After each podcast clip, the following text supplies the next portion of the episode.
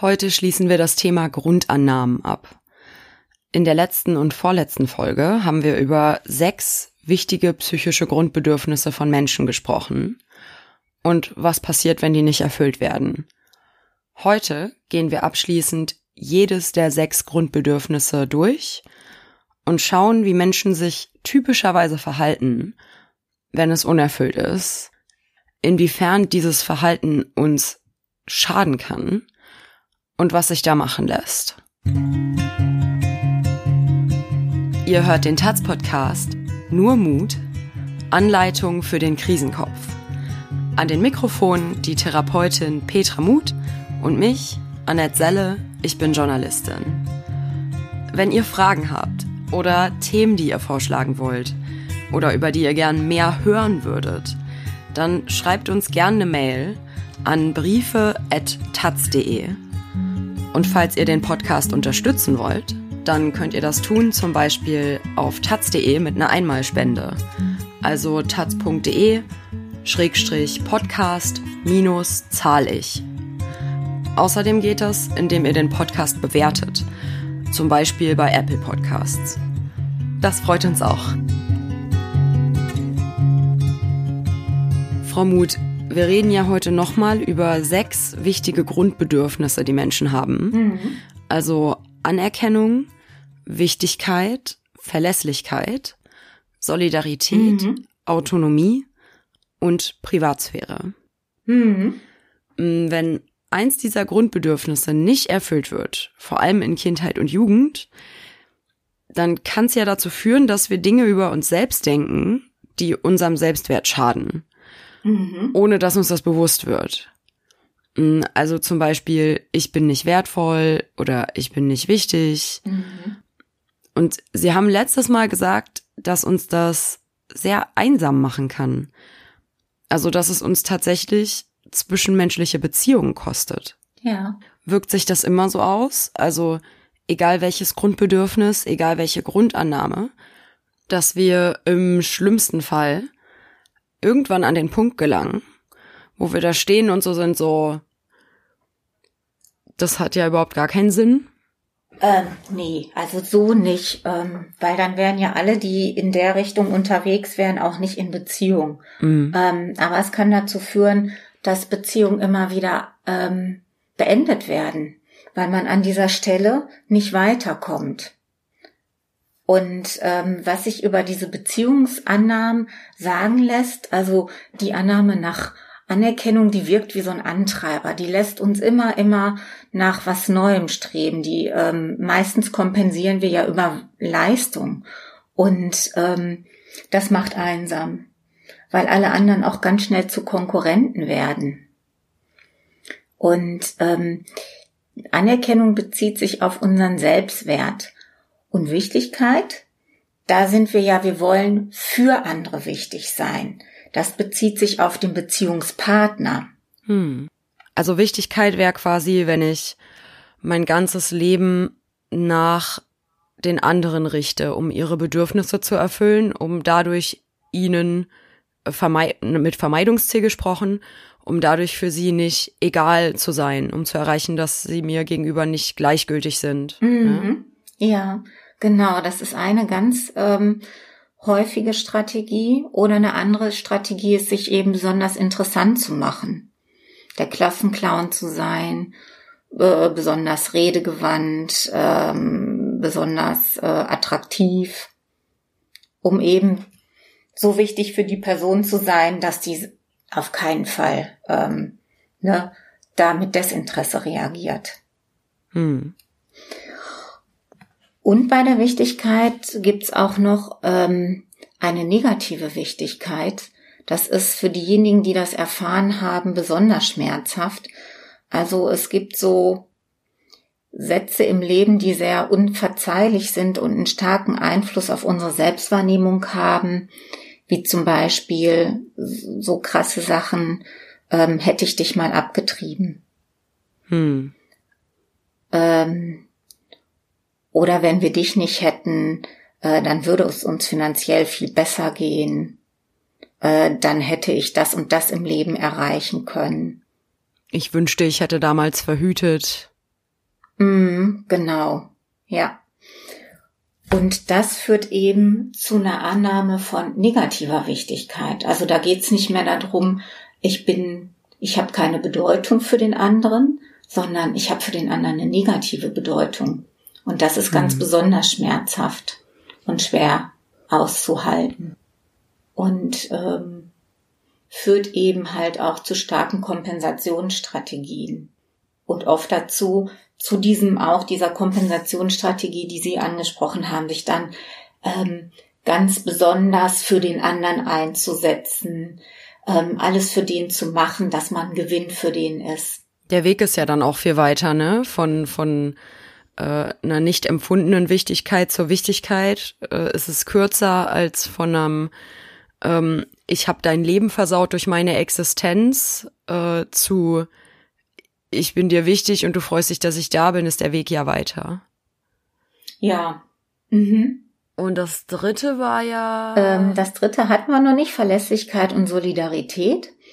Das sind mhm. ja Aspekte von ähm, Bindung. Also das heißt, Verlässlichkeit bedeutet ja immer, dass eine Beziehung ähm, zuverlässig ist im Sinne von, sie besteht fort, sie ist sicher, die wird nicht einfach, die Person geht nicht einfach weg. Und Solidarität, dass die Beziehung nicht nur sicher ist, sondern dass die auch ähm, unterstützend sind, also hilfreich in schwierigen Situationen.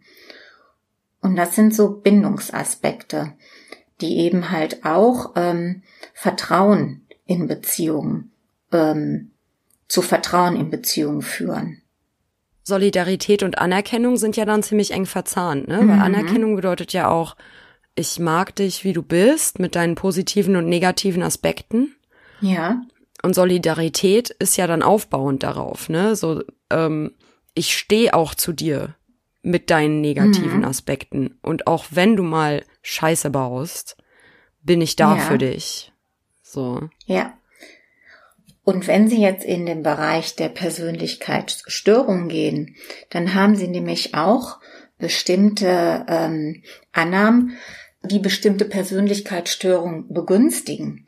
Und Anerkennung und Solidarität und Wichtigkeit sind meistens in hohem Maße frustriert, wenn jemand eine narzisstische Persönlichkeitsstörung entwickelt. Ah. Das ist dafür ganz typisch. Echt? Ich hätte jetzt eher gedacht, dass das, äh, dass das sich eher in Minderwertigkeit äh, ausdrückt, also durch einen äh, ungesund niedrigen Selbstwert. Ja, aber den haben sie ja bei einem frustrierten Anerkennungsmotiv. Da haben sie ja einerseits ähm, diese Versagenskomponente oder Wertloskomponente, also das nennen wir negatives Selbstkonzept. Und dieses negative Selbstkonzept, dem kann auch ein normales Selbstkonzept gegenüberstehen. Mhm. Dann wäre das in der Regel, wenn die miteinander verbunden sind, dann kann sich das wie bei so einer Waage austarieren. Dann wären wir bei einem gesunden Selbstwert, weil wir positive und negative Aspekte haben und das ist okay. Ne? Wir haben Stärken, Schwächen, Liebenswertes, unsere Grenzen das ist okay. Und eine Kompensation könnte auch sein, so ein Grandiositäts-Ich. Wie wir es gerade in der Politik sehr finden. Hm. Also dieses, ich bin so geil, ich bin unantastbar. Mhm, so. Genau. Ich bin das Gesetz, ich mache hier die Regeln. Ich stehe über allem. Genau, ich stehe über allem und was ihr sagt, hm. da unten, das berührt mich gar nicht weil ich bin hier oben. Mhm. So. Mhm. Hat dann auch wieder was mit einer gewissen Kritik, nicht Kritik annehmen können zu tun, ne? Mhm, genau, ja.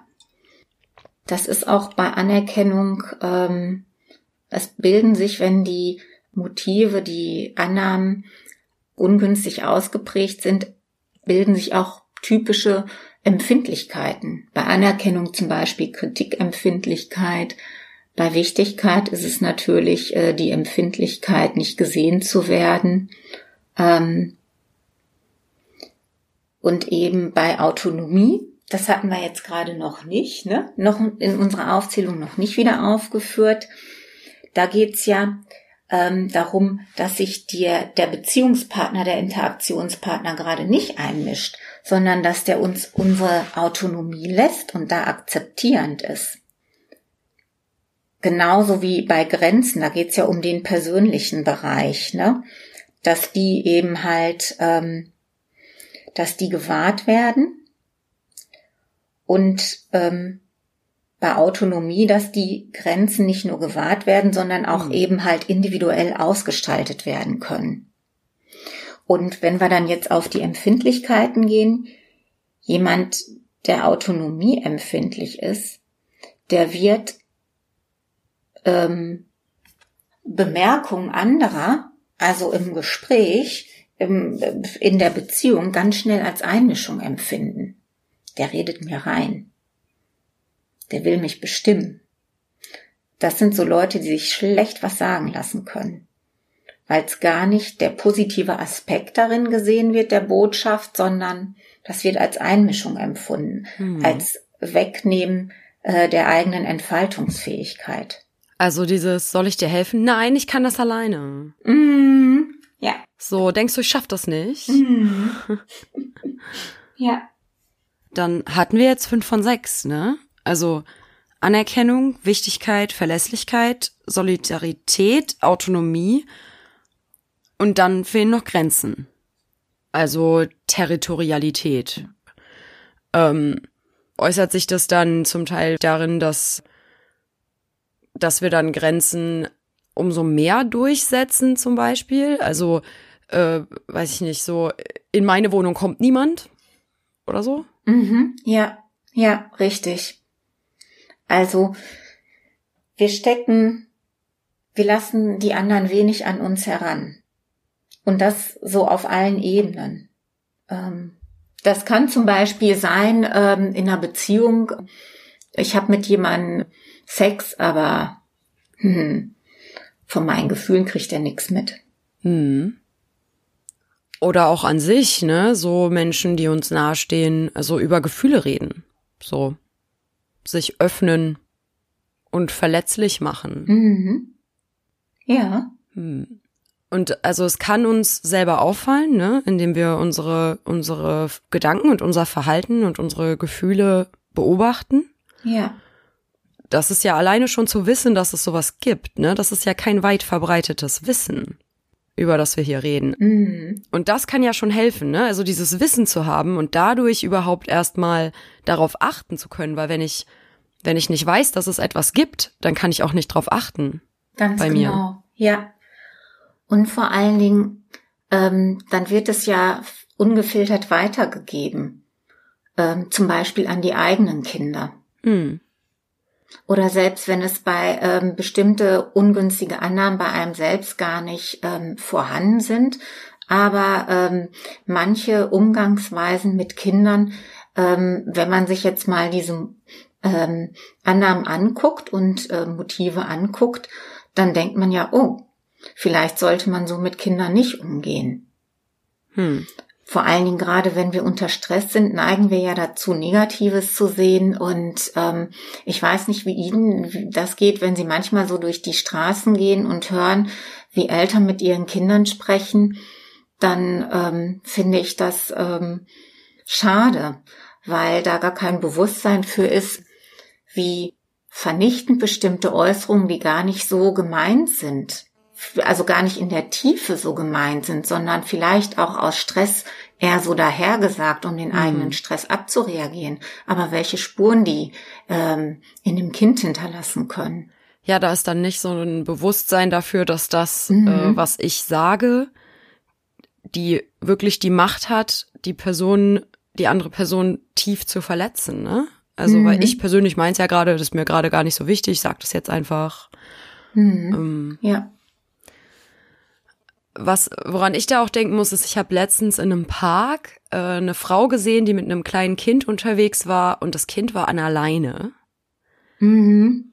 Und ich habe das gesehen und ich war so, oh, das Kind ist an der Leine. Ähm, mhm. Und ich habe ich hab die Frau dann drauf angesprochen, weil ich halt, also ne, jetzt nicht irgendwie so, hey, was machen Sie da, sondern so, entschuldigen Sie, warum mhm. haben Sie, mhm. Warum haben Sie das Kind an der Leine? Und dann mhm. ähm, hat sich das auch komplett aufgelöst, ne, weil äh, weil sie quasi wegen wegen der Pandemie mit ihrer Tochter nicht die Wanderung machen konnte in den Bergen, die sie eigentlich machen wollten. Und deshalb mhm. sind sie mit dem Klettergeschirr und der Sicherungsleine in den Park gegangen, mhm. ähm, um da diesen Spaziergang zu machen und das irgendwie ja. so nachzuspielen quasi. Mhm. Ne, und das hatte für die beiden eine total positive Bedeutung. Und ich als Außenstehende, die das gesehen mhm. hat, war halt direkt so, warum ist oh denn Gott. das Kind an der Leine? Mhm. mhm. Ja, ja. Ja. Also es ist auch mal eine Wahrnehmungssache, ne? Das ist auch die einzige Situation, die mir eingefallen ist, warum das einen positiven Effekt haben könnte, ein Kind an die Leine zu nehmen, nämlich genau diese Situation, wenn man in die Berge geht als Sicherungssystem. Ne? Das machen die äh, Bergsteigerinnen und Bergsteiger ja auch, dass die sich gegenseitig absichern in schwerem Gelände. Und wenn man dann mal die motorischen Fähigkeiten von so einem kleinen Kind nimmt, dann muss man da halt früher absichern. Genau. Nicht erst in der ja. Steilwand. Mhm, ja.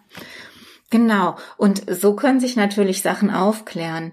Ähm, das, was ich gerade meinte, sind so Sachen wie dahin gesagt, ne? Wo bist du zu blöd, dein Eis zu essen? Ne? Guck mal, da hast du einen Fleck auf deinem T-Shirt. Ja. Sowas. Das ähm, sehr wahrscheinlich gar nicht tiefschürfend äh, böse gemeint ist, sondern im Affekt, im Ärger so dahergesagt, aber Spuren hinterlässt hm. oder hinterlassen kann, je nachdem, wie die Gesamtbeziehung ist. Und ähm, das ist einmal ne, die, die Chance, bei den Menschen selbst zu gucken, was ist denn da mit mir? Ähm, gibt es da Annahmen in meinem Leben, die mir das Leben schwer machen? Oder vielleicht auch darauf zu achten, wie gehe ich denn mit anderen um? Sag ich Sachen, ähm, die ich gar nicht so gemeint habe, die aber trotzdem in den anderen sehr verletzen könnten? Und das ist dann quasi was, woran, ähm, also so ein Bewusstsein, woran es wichtig ist zu arbeiten, um das dann nicht an die Kinder weiterzugeben. Mhm, ja. Mm, was würden Sie denn sagen, wie verbreitet? Ich meine, wir Menschen, wir sind ja alle, wir machen alle Fehler, ne? Und ähm, auch in der Erziehung, ne? Also mhm. ich würde jetzt einfach mal die These aufstellen, dass noch nie ein Mensch ohne erzogen wurde und großgezogen wurde, ohne dass die Eltern Fehler gemacht haben. Mhm. Ähm, weil wir sind ja Menschen, ne? Genau. Und also meine These wäre jetzt, dass diese Grundannahmen schon sehr weit verbreitet sind, weil in gewissem Sinne vielleicht ist diese in, in eine dieser dieser sechs Richtungen zum Beispiel es so äh, negative Erfahrungen gab aber dass sie vielleicht beim Großteil der Menschen nicht so stark ausgeprägt sind, dass ähm, dass sie überhaupt irgendwie sich großartig auswirken. Mhm, genau. So ist das auch. Also wir alle haben ähm, irgendwas, ne, irgendeine Empfindlichkeit, sei es was weiß ich, ähm, eine mhm. Autonomieempfindlichkeit oder Wichtigkeit oder wie auch immer. Aber die Frage ist ja, wie stark das ausgeprägt ist. Und wenn es eben sehr stark ausgeprägt ist, ähm, dann hat es tatsächlich irgendwann ähm, einen Behandlungswert. Und dann ist es auch nicht mehr durch äh, gute Gespräche, gute Kommunikation im Freundeskreis oder Familienkreis ähm, zu klären. Dann ist tatsächlich wichtig, in eine Therapie zu gehen auf jemanden zu treffen, der eben das halt schnell erkennen kann und dann auch schnell entsprechend ähm, eine Beziehungsgestaltung anbietet, um diese schwierigen Punkte bearbeitbar machen zu können. Hm. Und das heißt also, dass wenn ich jetzt zum Beispiel, ne, wenn ich jetzt Hörerin bin und ich habe das hier gehört und ich habe mir irgendwie zwischendurch gedacht, so wow, ja, manchmal bin ich da auch empfindlich, dann das heißt das nicht direkt, dass äh, ja, so du suchst dir einen Therapieplatz, sondern was immer entscheidend ist, ist quasi der Leidensdruck. Ne? Mhm. Also wenn ich da sitze und wirklich, ähm, also es geht nicht darum, dass wir hin und wieder äh, irgendwo empfindlich sind, sondern wirklich ganz konkret bei diesen, bei diesen Grundannahmen und den Kompensationsstrategien, dass wir das quasi daran merken, wenn es irgendetwas gibt, manchmal kann man das ja auch gar nicht so genau sagen, ne? also wenn wir aus irgendeinem Grund dauerhaft merken, dass uns was belastet und wir unglücklich sind. Mhm, ja. hm. und aus den negativen Gefühlen nicht mehr wirklich rauskommen, wenn die überwiegen. Hm. Oder eben, wenn es dazu führt, ähm, dass wir nicht mehr an Gesellschaft teilnehmen können. Ähm, weil ähm, es so negative Beziehungsannahmen gibt, dass das Kind zum Beispiel nicht mehr zur Schule geht, ne? oder es Schwierigkeiten am Arbeitsplatz gibt, Konflikte, oder eben die Partnerbeziehung oder die Familienbeziehung dadurch massiv gestört sind, dann ähm, ist gut, sich da Unterstützung zu suchen, also fachliche Hilfe. Hm. Und das heißt, so ein Mensch landet dann zum Beispiel bei Ihnen, ne? Sitzt dann da und dann fangen sie gemeinsam an, das äh, zu bearbeiten. Mhm. Mm, wie lange dauert sowas ungefähr? Kann man das so sagen? Mm, also dann sind sie bei ungefähr anderthalb bis zwei Jahren. Wow. Also ich muss ehrlich sagen, das ist ein bisschen mhm. kürzer als ich. Also ich hätte jetzt gedacht, dass wenn es so diesen diesen Leidensdruck gibt und diese Grundannahmen, die wir mhm. ja zum Teil dann seit Jahrzehnten mit uns rumschleppen, die immer wieder verstärkt wurden. Ich, ich hätte gedacht, es dauert länger. Mhm. Das hängt auch davon ab, wie stark das jetzt ausgeprägt ist. Mhm. Also ähm, oft kommen ja Leute in die äh, Behandlung aufgrund der negativen Gefühle. Mhm. Und dann guckt man und ähm, erhebt die Symptome und kommt zum Beispiel zu der Diagnose einer Depression und dann wird die Depression behandelt. Aber ähm, ne, sie entwickeln auch ein ähm, Klientenmodell und gucken, ähm, gibt es da ungünstige Annahmen, die die Depression hervorgerufen haben. Und ähm, je nachdem, wie stark das ausgeprägt ist, sind wir dann bei anderthalb bis zwei Jahren. Es gibt auch therapeutische Prozesse, die ähm, länger dauern und die auch durch stationäre und ambulante Behandlung ab, ähm, abwechselnd mhm. ähm, sich auszeichnen. Das heißt, die Leute kommen nicht ähm, wegen dem Unwohlsein, sondern aus diesen Kompensationsstrategien entstehen dann ähm, Erkrankungen wie zum Beispiel eine Depression oder ein Burnout. Und das ist dann mhm, quasi ja. der Anlass, warum die Menschen kommen. Mhm. Ja. Und, und dahinter steht dann in manchen Fällen eben diese Grundannahme, die sich irgendwann mal in Kindheit oder Jugend zum Beispiel ähm, verinnerlicht hat und die seitdem immer wieder verstärkt wurde und mhm. die, wo dann diese Grundannahme und die Art und Weise, wie wir damit umgehen, also wie wir das kompensieren, dafür gesorgt haben, dass sich zum Beispiel eine Depression entwickelt oder ein Burnout. Mhm, ja. Hm. So kann man die Dynamik beschreiben. Hm? Krass. Und das heißt, Sie behandeln dann einmal die Symptome, sage ich mal, ne? Also die Erkrankung mhm. und äh, suchen, was dahinter steckt. Ja. Und so ein therapeutischer Prozess sieht einfach so aus, dass man sich erstmal versucht, gegenseitig kennenzulernen und eine vertrauensvolle Arbeitsatmosphäre zu schaffen. Hm.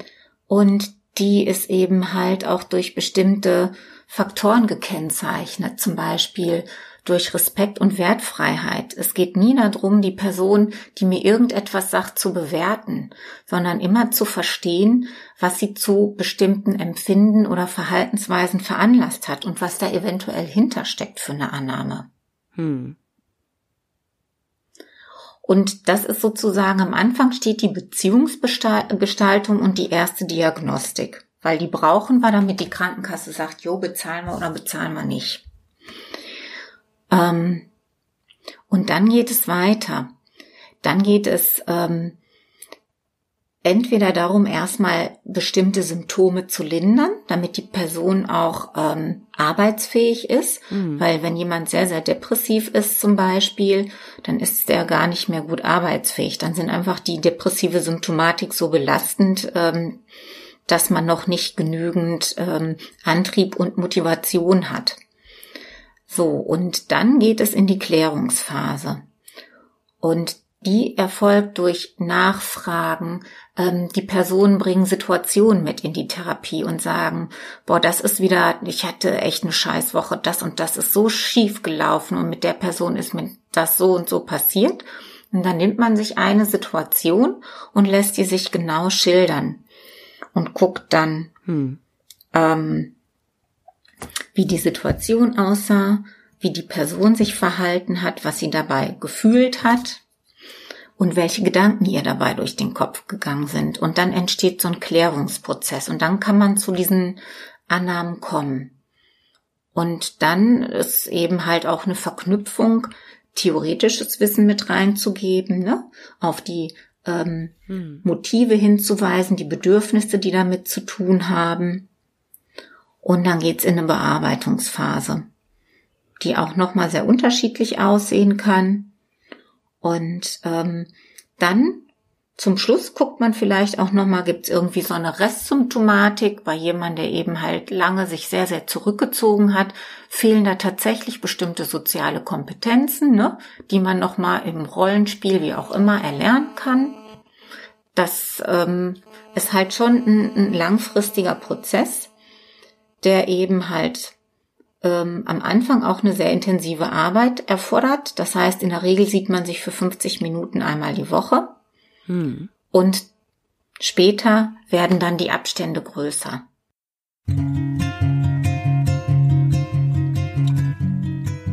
Wir haben heute über typische Kompensationsstrategien gesprochen, die wir meistens unbewusst anwenden, wenn eins unserer psychischen Grundbedürfnisse nicht erfüllt wird oder in der Vergangenheit nicht erfüllt wurde und uns das geprägt hat.